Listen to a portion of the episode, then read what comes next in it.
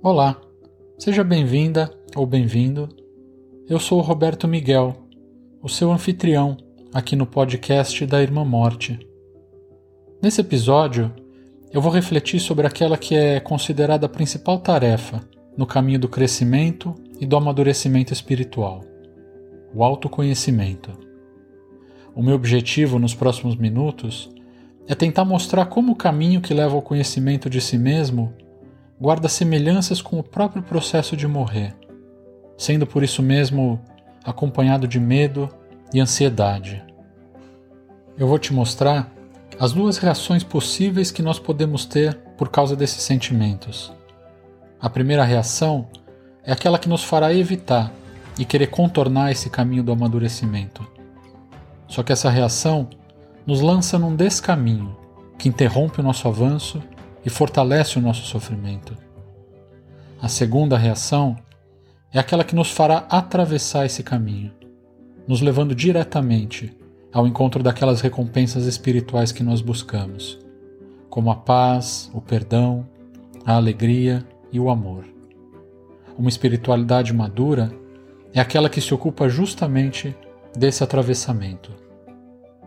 Para ilustrar essa dinâmica, eu vou te contar sobre um atendimento que aconteceu durante o meu curso de formação para me tornar um capelão profissional aqui nos Estados Unidos.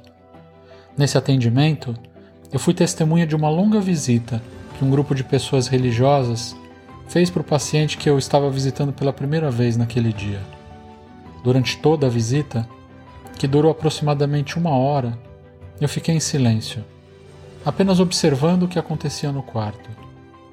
Até o instante em que, já perto do final da visita, um dos integrantes do grupo me convidou para falar alguma coisa. E eu fiz uma única pergunta, que tumultuou a visita, e me lançou naquele lugar da desordem onde eu senti medo e a ansiedade de morte. Você vai ver como, num primeiro momento, a minha reação foi tentar evitar e contornar esse caminho. E como depois, ajudado pela minha supervisora e pelos meus colegas do curso, eu pude finalmente atravessá-lo. Antes de te contar sobre esse atendimento, eu quero falar brevemente sobre o curso de formação de capelães profissionais aqui dos Estados Unidos. Esse curso, conhecido como Clinical Pastoral Education, ou Educação Clínica Pastoral, é oferecido por vários hospitais do país. Em todos eles, o curso segue o mesmo modelo de ensino, que é estruturado visando a integração entre a prática e a teoria.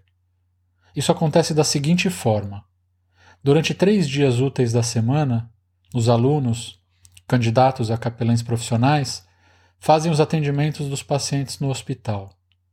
Nos dois outros dias úteis da semana, os estudantes se reúnem em classe junto com a supervisora para estudar um conteúdo teórico e para apresentar e discutir os nossos atendimentos clínicos.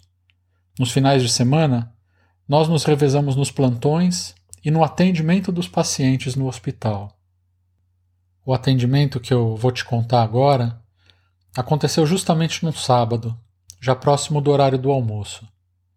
Naquele dia eu estava escalado para ficar de plantão e fazer algumas visitas. Eu tinha acabado de entrar no quarto de um paciente que eu estava visitando pela primeira vez.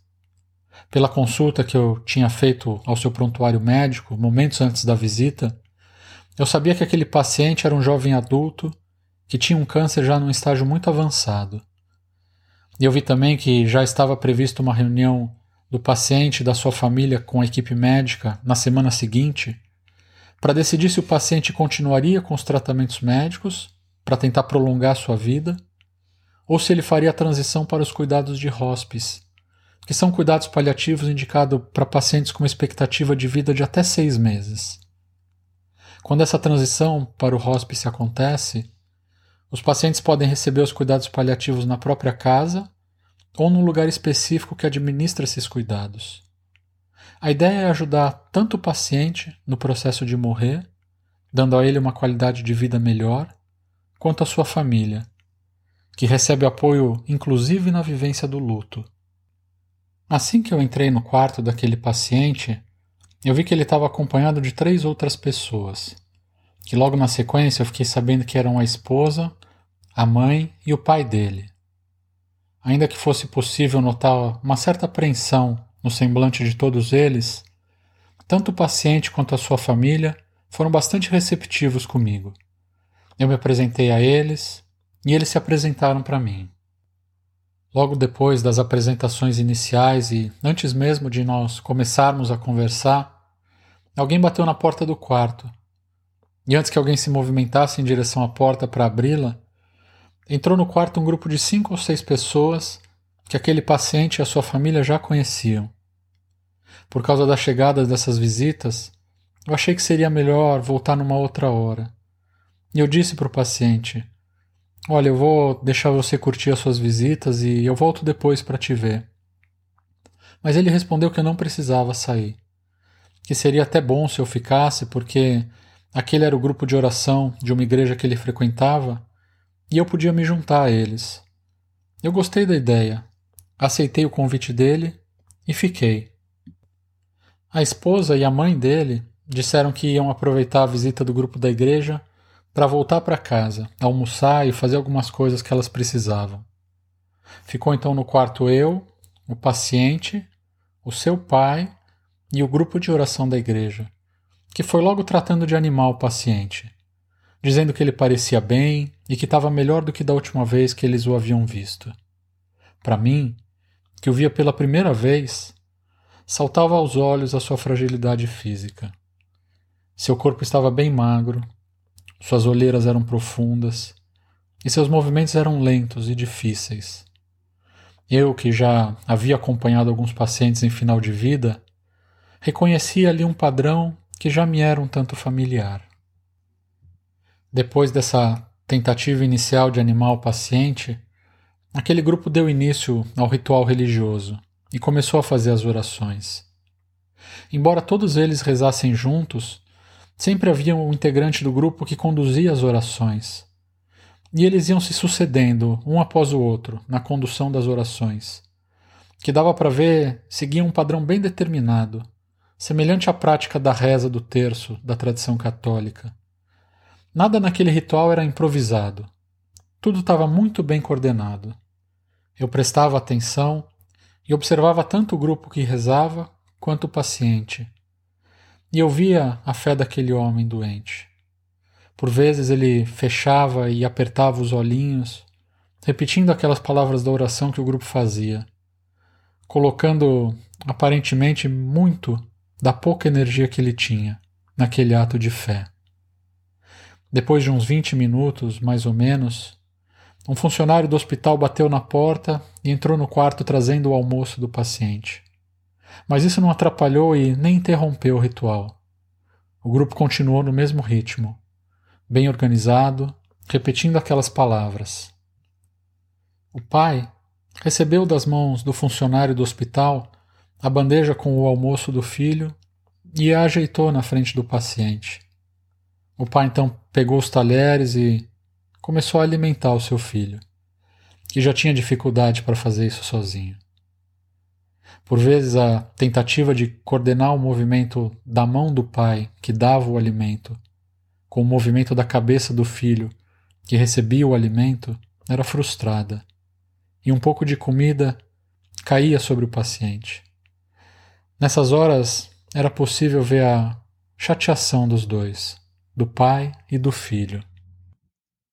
Eu via isso acontecer e olhava para os integrantes daquele grupo de oração e me parecia que, de tão concentrados que eles estavam nas orações que eles faziam, nenhum deles sequer notava o que estava acontecendo ali no quarto. Essa aparente indiferença que eu percebia começou a me incomodar. E eu senti essa energia crescendo dentro de mim à medida em que a visita se estendia. Depois de mais um tempo, que para mim pareceu demorar muito para passar, o grupo de oração finalmente concluiu aquele ritual. Logo na sequência, eles repetiram o que já tinham feito no começo da visita e deram mais algumas palavras de incentivo para tentar animar ainda mais o paciente. Disseram para ele que era preciso continuar confiando, que ele estava indo bem e que as coisas com certeza iam melhorar. O paciente e o seu pai ouviam tudo aquilo calados, às vezes esboçando um ou outro sorriso bem discreto. Eu, que já estava incomodado com a situação, também permaneci em silêncio. Que foi quebrado no momento em que um daqueles homens se virou para mim e disse: Capelão Roberto, que bom que você está aqui com a gente hoje. Eu imagino que você deve ter muitas experiências para contar. Você não quer partilhar um pouco dessas experiências com o paciente? Para mim, naquele momento, ficou claro de onde essa pergunta estava vindo e qual era a intenção por trás dela. Provavelmente, ou certamente, ele queria que eu contasse algumas histórias de intervenções divinas extraordinárias, com curas miraculosas de pacientes já em final de vida, ou alguma coisa desse tipo que pudesse ajudar a animar aquele paciente, como todos eles estavam tentando fazer. Nesse instante, internamente, eu decidi que eu não participaria daquilo que eu achava que era uma grande encenação. Diante de mim, eu via um homem próximo da morte, e eu não o alienaria dessa realidade se ele estivesse disposto a vivenciá-la. Eu fiz então uma coisa básica que um capelão deve fazer quando visita uma pessoa doente.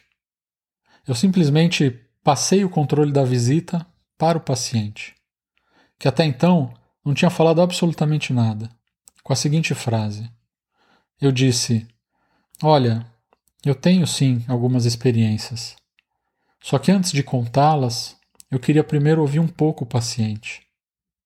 E me dirigindo para aquele homem no leito, eu perguntei: Fulano, você quer nos falar alguma coisa sobre a sua experiência? O paciente aceitou o meu convite e começou a dar voz aos seus pensamentos e sentimentos. Ele disse: Olha, sinceramente, eu não entendo por que isso está acontecendo comigo. Eu sempre fui um cara trabalhador, dei duro a minha vida inteira, nunca prejudiquei ninguém e agora estou aqui nesse estado. Não consigo nem mais andar sozinho até o banheiro. Preciso da ajuda para tomar banho, para me limpar, e ainda por cima os meus filhos têm que ver tudo isso. Ouvindo tudo isso, um dos homens daquele grupo de oração interrompeu o paciente e falou: Você não pode desanimar, não. Você tem que ser mais positivo. O paciente então se exaltou e respondeu já num tom de voz mais forte: Como você pode vir até aqui e me dizer que eu tenho que ser mais positivo? Você não tem o direito de fazer isso. Você não tem a mínima ideia do que eu estou passando. Então, outro homem daquele grupo também se manifestou. Ele começou a listar uma série de infortúnios pessoais pelos quais ele havia passado durante a sua vida, e no final ele disse: E apesar de todas essas coisas que me aconteceram, eu estou aqui, orando e servindo a Deus. O paciente respondeu: Bom para você. Eu queria ter essa fé, mas eu não tenho. Nesse instante, o pai achou que tinha que dar um basta e decidiu encerrar a visita, pedindo que todo mundo saísse para deixar o filho dele descansar. Nós todos atendemos ao pedido do pai. Antes de sair do quarto, eu me aproximei do paciente e perguntei se tudo bem, se eu voltasse numa outra hora para nós conversarmos sobre aquelas coisas que ele tinha dito. Ele disse que sim, que eu poderia voltar para vê-lo num outro momento. Eu então saí do quarto e fui caminhando em direção ao elevador, para onde os integrantes daquele grupo de oração também estavam indo. E nós entramos no elevador, todos juntos. E ali dentro um deles me perguntou: E aí, capelão, o que você acha? O que eu acho do quê? Eu perguntei de volta. Disso que aconteceu agora, ele falou. E eu respondi: Eu acho que ele sente que ele está morrendo. E isso é muito difícil para ele. Então, esse mesmo homem me deu a sua conclusão sobre o caso. Ele falou: O problema é que ele fica pulando de igreja em igreja. Se ele fosse mais firme, talvez ele não tivesse tanta dificuldade assim. Eu fiquei calado. Achei que não valia mais a pena continuar com aquela conversa. Só que dentro de mim, esse diálogo continuou. Eu fui tomado por uma série de pensamentos e pelas emoções e sensações que esses pensamentos trouxeram junto. Eu pensava coisas do tipo: eu não acredito em tudo isso que eu ouvi. Por que eu não fui embora assim que eles chegaram naquele quarto? Eu não devia ter ficado lá. Por que eu fui fazer aquela pergunta? Esse barulho interno permaneceu no resto do dia e também no domingo. Na segunda-feira eu tentei visitar aquele paciente algumas vezes durante o dia, mas eu não consegui vê-lo porque ele sempre estava ocupado, ou sendo atendido pela equipe médica ou pela enfermagem, ou fisioterapia, ou então descansando. O dia seguinte, a terça-feira, era um daqueles dias em que eu e os outros alunos do curso nos reuníamos na sala de aula junto à nossa supervisora. Naquele dia, eu era justamente um dos alunos que teria que apresentar o relatório de um dos meus atendimentos. E eu escolhi esse atendimento que eu acabei de narrar para tentar processar, com a ajuda dos meus colegas e da minha supervisora, tudo aquilo que havia acontecido. Após a leitura conjunta do relatório desse meu atendimento, em que alguns alunos interpretaram os personagens daquela história, que tiveram todos os seus nomes trocados para evitar a identificação daquelas pessoas, começaram os comentários sobre os quais eu precisava refletir e também os questionamentos que eu tinha que responder. Essa sabatina não é nada confortável, mas o objetivo desse método de ensino é o mais nobre possível. A ideia é que os outros alunos e os supervisores possam nos ajudar a crescer em autoconhecimento, identificando os nossos pontos cegos, o nosso modo automático de operar e também as nossas dificuldades e contradições. Depois que os meus colegas já tinham me feito algumas perguntas e observações, minha supervisora, que até então estava só auxiliando e provocando, no melhor sentido do termo, os outros alunos nos questionamentos que eles me faziam, resolveu também entrar na conversa. Havia saltado aos olhos dela o fato de que no meu relatório de atendimento eu tinha descrito muitos dos meus pensamentos, mas não havia citado nenhum dos meus sentimentos. Ela então revisitou todos esses pontos do meu relatório e releu em voz alta aqueles pensamentos que eu tinha descrito, como por exemplo, por que eu fui fazer aquela pergunta? Por que eu não fui embora assim que eles chegaram naquele quarto? E também, eu não devia ter ficado lá dentro. Depois de fazer essa releitura, a minha supervisora então me perguntou: Por que você acha que devia ter ido embora quando eles chegaram? Eu respondi: Porque se eu tivesse ido embora, tudo aquilo não teria acontecido. Minha supervisora não se convenceu com essa minha resposta e me perguntou de novo, agora mais diretamente e pausadamente: O que foi que você sentiu que te fez querer sair do quarto do seu paciente? Eu respondi para ela: também pausadamente, mas já um pouco mais exaltado. Eu fiquei incomodado com tudo aquilo. E eu achei que essa minha resposta colocaria um fim naquela arguição. Só que a minha supervisora ainda não tinha se dado por satisfeita e resolveu ir mais fundo, fazendo uma última pergunta que me deixou sem qualquer chance de fuga. Ela disse: Eu não entendo o que você quer dizer com incômodo. Me dá um nome para esse seu incômodo. O que foi que você sentiu, Roberto? Olhando bem nos olhos da minha supervisora, que me olhava de volta fixamente esperando a minha resposta, eu pude sentir um grande volume de energia acumulada dentro de mim, querendo sair. E eu já não tinha mais qualquer chance de tentar contê-la. Então eu disse: raiva. E eu senti raiva. E logo que eu repeti essas palavras, toda aquela energia contida dentro de mim começou a extravasar em forma de um choro libertador, que eu já não conseguia e nem queria segurar. Meu choro, que durou alguns minutos, foi acolhido com o silêncio, a compaixão e a reverência de todos que estavam presentes ali. Depois desse dia, durante um bom tempo, eu e a minha supervisora trabalhamos juntos na busca de um entendimento mais profundo daquilo que essa experiência havia revelado sobre mim e sobre todos nós, incluindo os integrantes daquele grupo de oração que tinham me irritado. Ainda que até hoje eu continue me aprofundando nesse entendimento, eu compartilho agora com você um pouco do meu aprendizado até aqui, esperando que de algum modo isso possa te servir também na sua própria jornada. Iniciando pelo meu autoconhecimento, porque é aqui que tudo começa, eu pude entender como a forma de lidar com a minha própria raiva ou ira havia sido moldada por várias influências familiares, culturais e religiosas.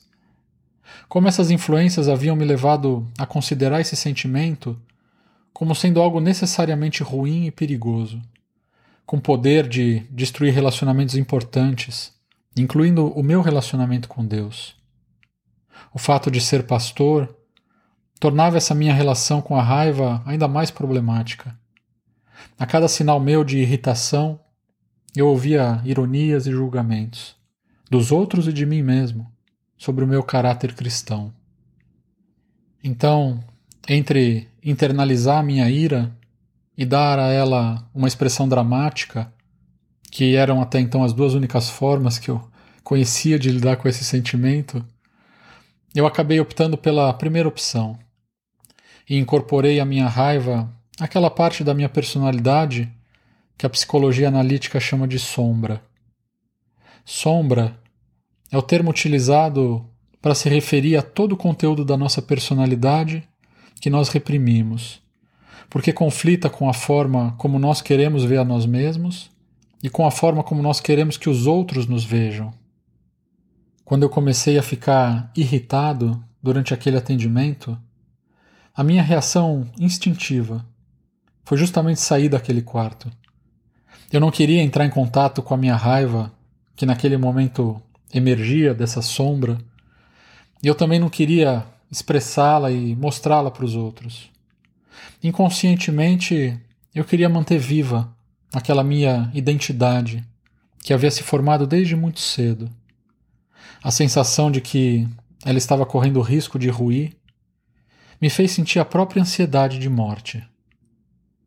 Além de querer correr saí do quarto, eu também reagi lutando internamente pela afirmação e sobrevivência daquela minha falsa identidade. Nessa briga interna, eu dialogava comigo mesmo, atacando aquelas pessoas e me defendendo, condenando-as e me justificando. Só que fazendo isso, eu não apenas machucava a mim mesmo, com todo esse barulho interno causado pelo meu medo, minha ansiedade e a minha raiva internalizada, como eu também mantinha uma disposição de conflito para com aquelas pessoas. Sem paz dentro de mim, não tinha como estar em paz com os outros. Eu não tenho dúvidas de que, se eu não tivesse levado o relatório desse atendimento para a sala de aula, eu não teria conseguido, por mim mesmo, atravessar o caminho que me causava medo ajudado pelos meus colegas e pela minha supervisora, que me guiaram até onde a minha cegueira não me dava condições de chegar sozinho, eu pude então entrar em contato com a minha própria sombra, iniciando o processo de reconciliação com aquela parte da minha personalidade que eu havia rejeitado por tanto tempo. Desse lugar, um movimento de reconciliação com aquelas pessoas aconteceu de forma espontânea sem que eu precisasse fazer qualquer esforço. Ficou fácil para mim perceber que, assim como eu, aquelas pessoas também tinham as suas próprias motivações inconscientes, suas dificuldades e feridas que as levaram a agir daquela forma. Ainda que por razões diferentes, eu entendi que todos nós estávamos amedrontados pelo que acontecia no quarto daquele paciente, que acabou morrendo menos de dez dias depois daquela visita. essa dinâmica que eu acabei de descrever, utilizando a minha própria raiva como exemplo, se aplica também a todos os outros sentimentos que nos trazem desconforto e que nós relegamos à nossa sombra, como o medo, a vaidade, a inveja e o ressentimento, por exemplo. Ao invés de rejeitá-los e de tentar silenciá-los, porque eles contrastam com a forma que nós queremos ver a nós mesmos e com a forma como nós queremos que os outros nos vejam, é preciso acolhê-los e parar para ouvi-los sempre que eles se apresentarem a nós, sabendo que eles são importantes mensageiros que nos dizem exatamente onde nós precisamos avançar na nossa vida espiritual. Saber que no caminho do amadurecimento espiritual eu sou o meu próprio problema e você é o seu próprio problema, nos torna capazes de suspender o julgamento e de não resistir a situações e pessoas que nos despertam esses sentimentos, sabendo que elas nos oferecem ótimas oportunidades de aprendizado, amadurecimento e autoconhecimento. Ao invés de projetar sobre os outros a nossa sombra, nós passamos a lidar com ela dentro de nós. Nas palavras de Jesus, isso significa deixar de lado a compulsão de querer tirar o cisco do olho do nosso próximo para reparar na trave que está diante dos nossos próprios olhos. Isso, necessariamente, nos torna mais humildes. Porque trilhar esse caminho nos gera desconforto, nós sempre vamos experimentar um certo grau de resistência e ambivalência dentro de nós. Para vencer essas disposições contrárias ao nosso avanço, uma coisa muito importante nos é necessária: a intencionalidade. Intencionalidade não significa que nós tenhamos que traçar um plano para elaborar e executar a morte dessa nossa falsa identidade. Isso espontaneamente vai se apresentar a todos nós nas situações corriqueiras do nosso cotidiano. O nosso único trabalho é o de permanecer abertos e receptivos a essas oportunidades. Se Paula Darcy diz que Deus vem até nós disfarçado como a nossa própria vida, Richard Rohr acrescenta e diz que Deus também vem até nós disfarçado como a nossa própria morte. Nesse caso, a morte dessa nossa falsa identidade. A certeza de que esse é um processo iniciado, permeado e consumado por aquele que é amor nos liberta do medo e da vergonha da exposição de quem nós realmente somos. Somente nos, diante de Deus, é que nós estaremos livres e prontos para consumar a relação de amor para a qual Ele nos criou.